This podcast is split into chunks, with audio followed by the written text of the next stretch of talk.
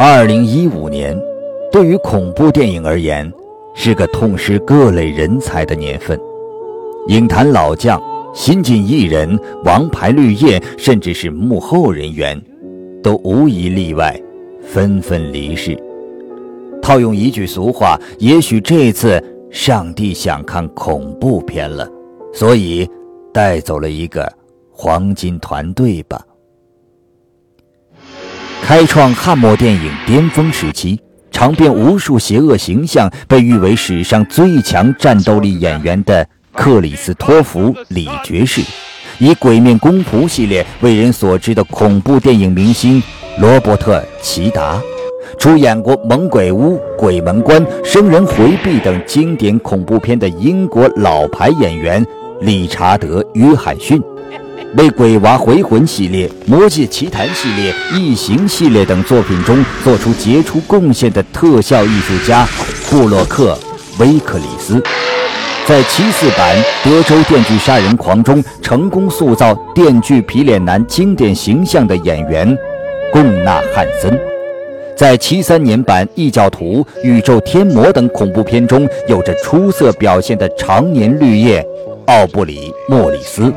为《异形二》《狼人就在你身边》《灵异拼图》等作品创作了经典配乐的著名作曲家詹姆斯·霍纳，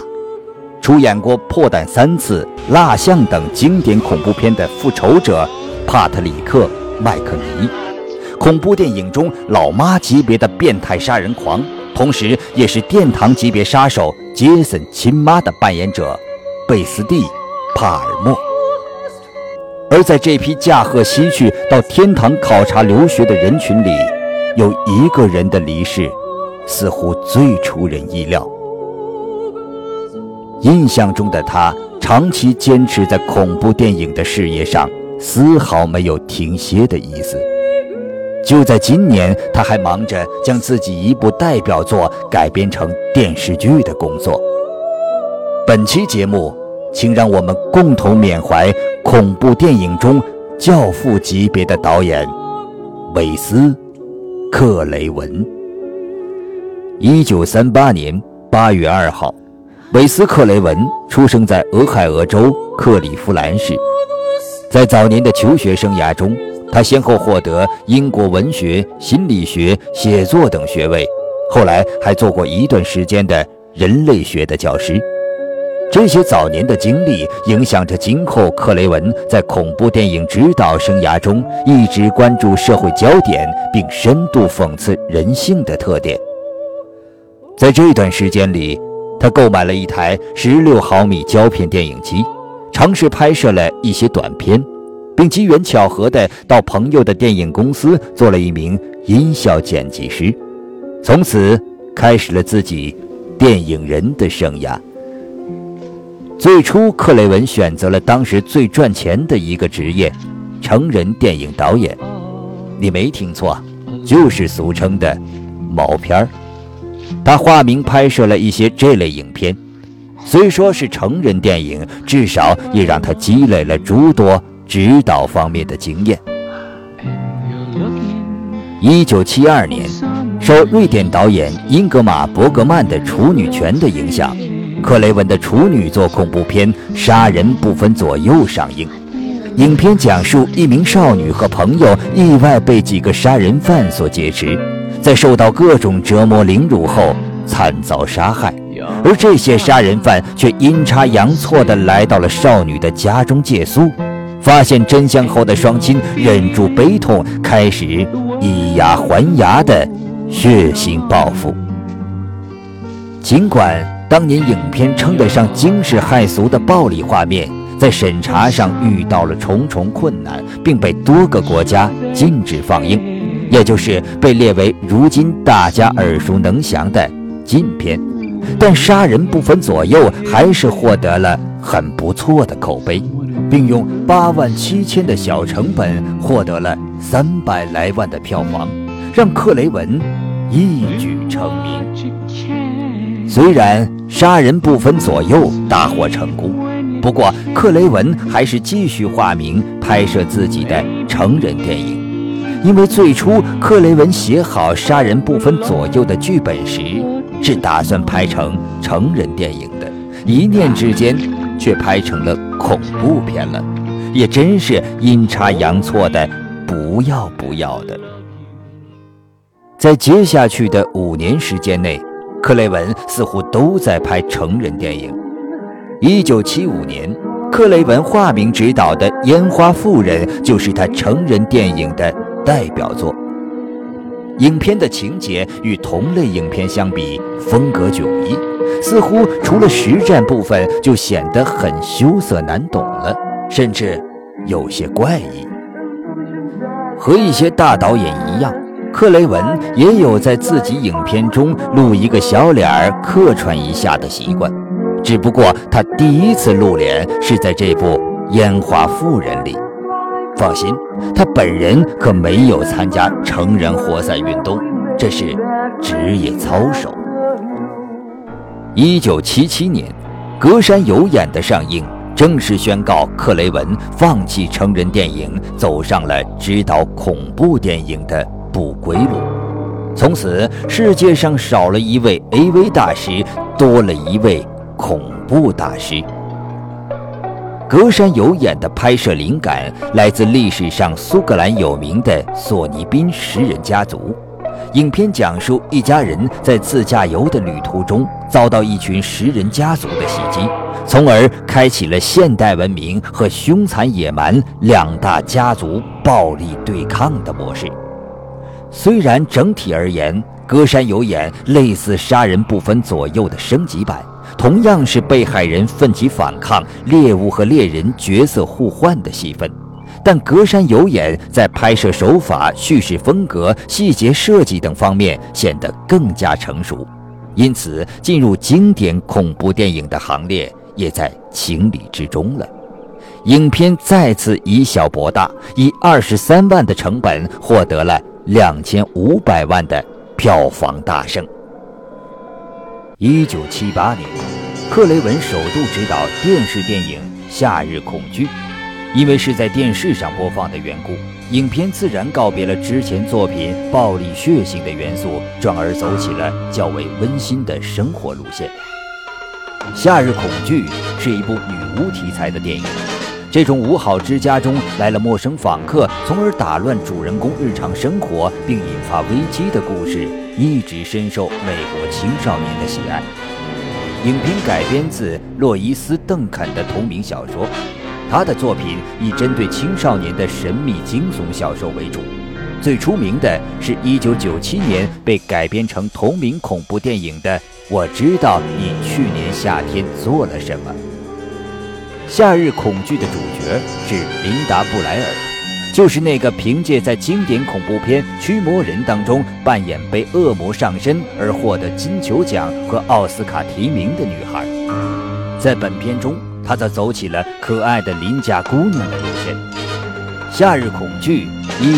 1978年万圣夜在 NBC 频道播出，后来改名成《陌生来客》，到欧洲影院发行去了。一九八一年，《停止呼吸》上映，这是一部克雷文从早期暴力美学到商业卖座作品过渡的超自然恐怖电影，题材则选用了美国人比较感兴趣的阿米什人社区。这是一个在现代文明社会中坚持农耕、远离现代科技的另类族群，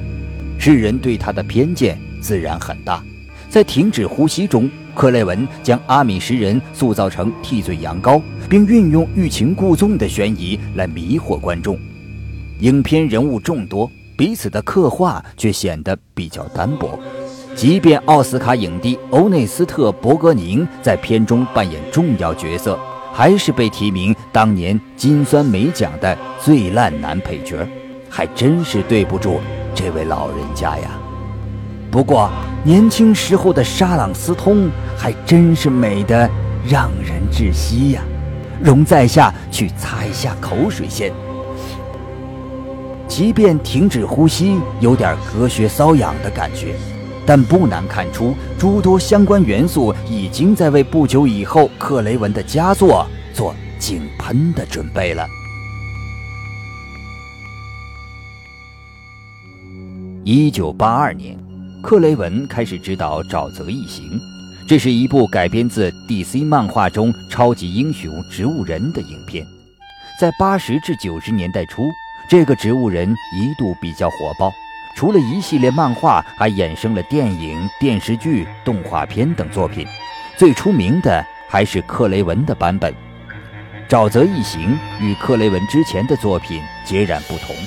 这次他一改以往将关注点放在社会、家庭、伦理等方面，做了一个彻头彻尾的商业片，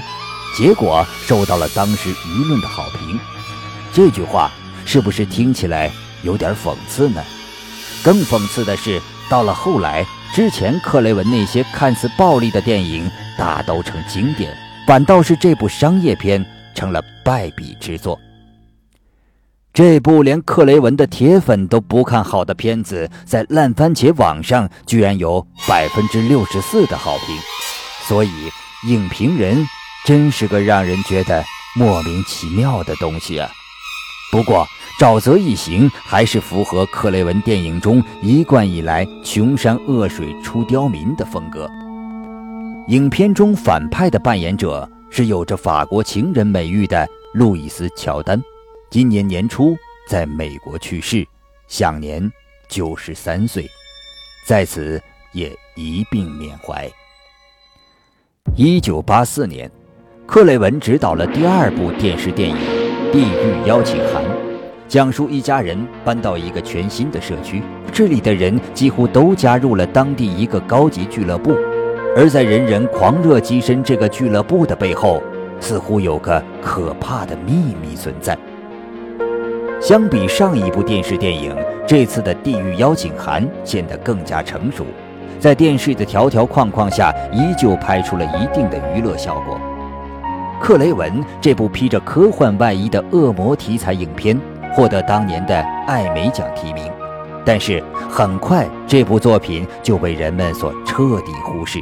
因为同一年克雷文的代表作《猛鬼街》上映。成功塑造了梦中杀手弗莱迪的形象，在电锯皮脸男、冷面尖刀客 Michael Myers、大砍刀 Jason 之后，恐怖电影世界终于凑齐四大杀手打上一圈麻将了。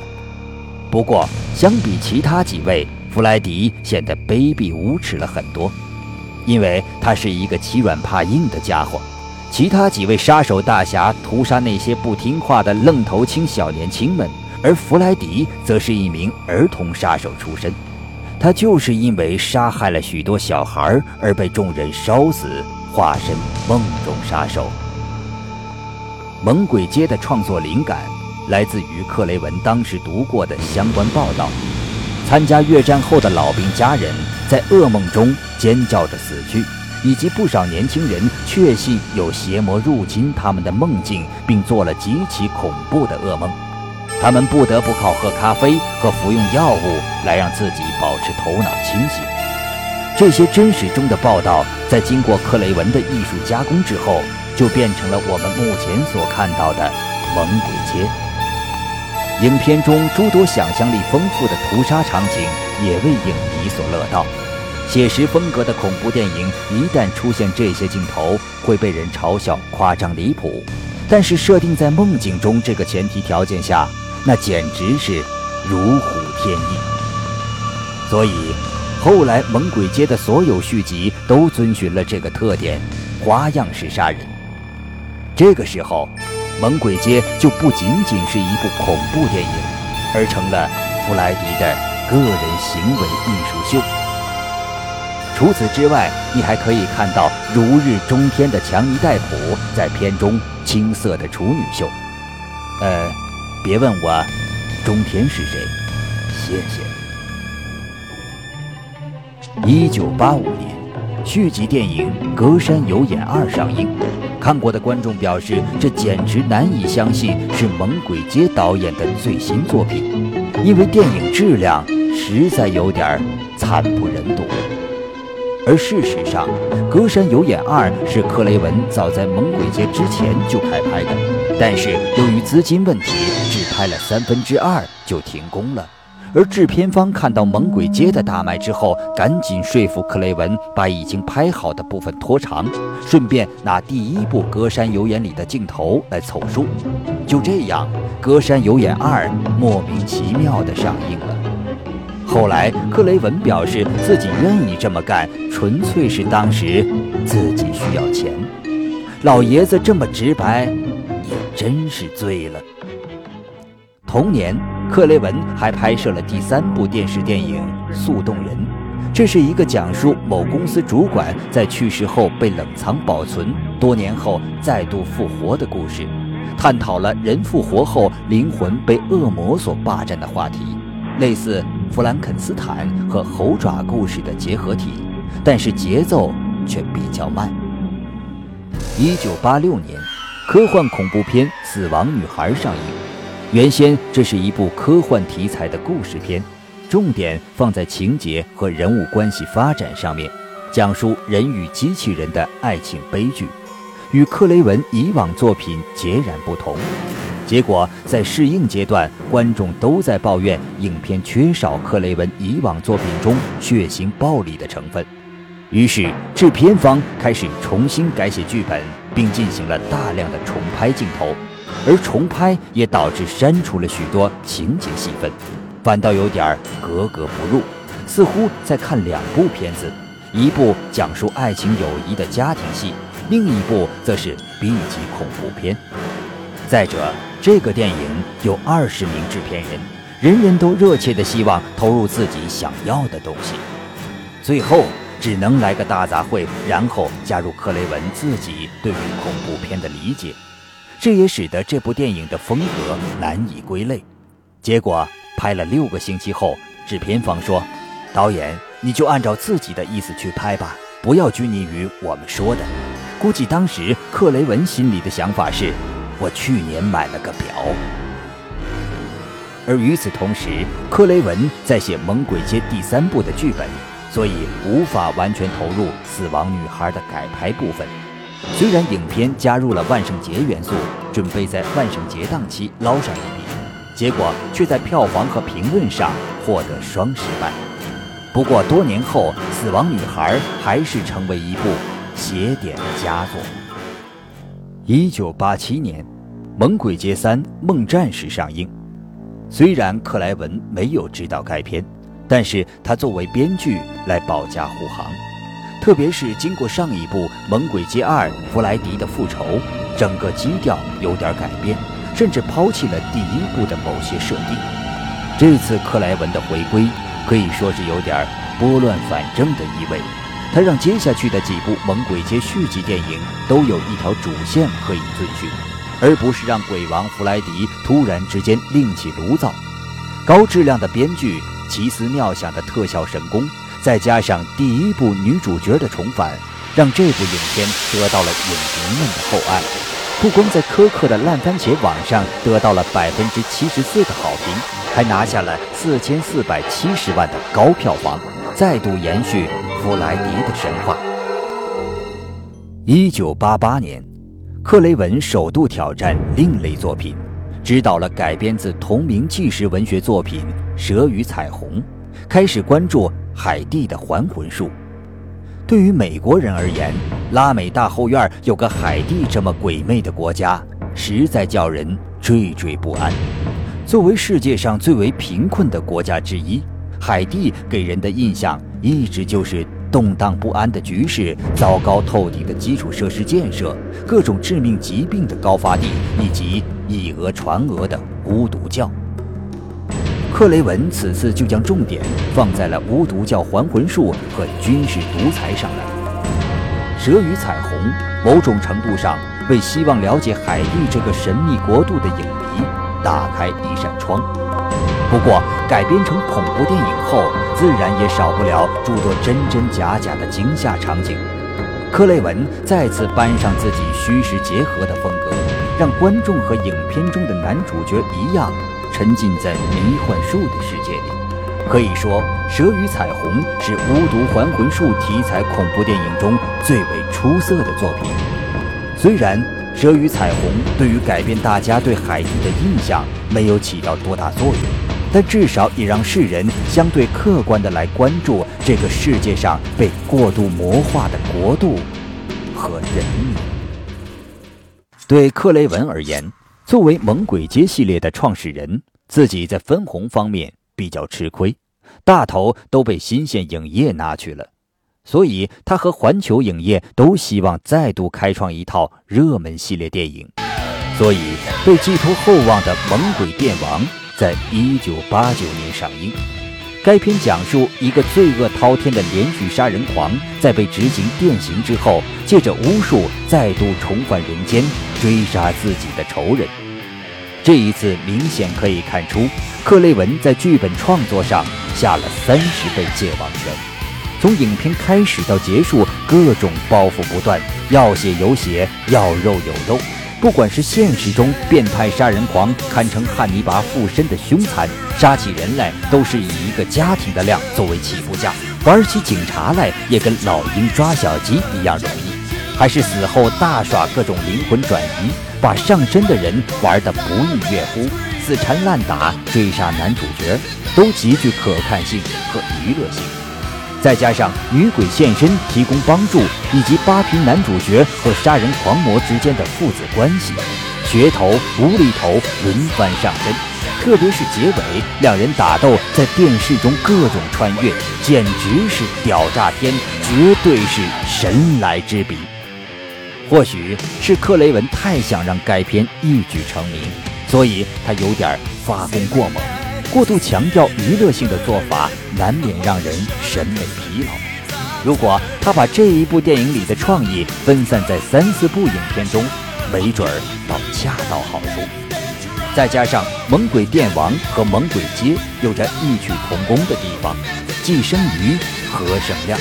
所以最后取得的成绩只能是中规中矩。但这丝毫不影响《猛鬼电王》的可看性。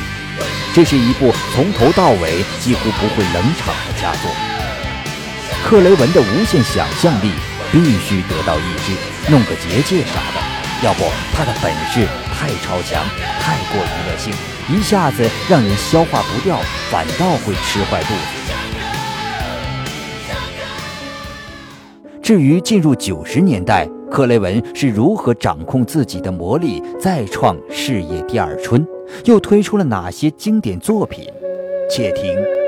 下回分解。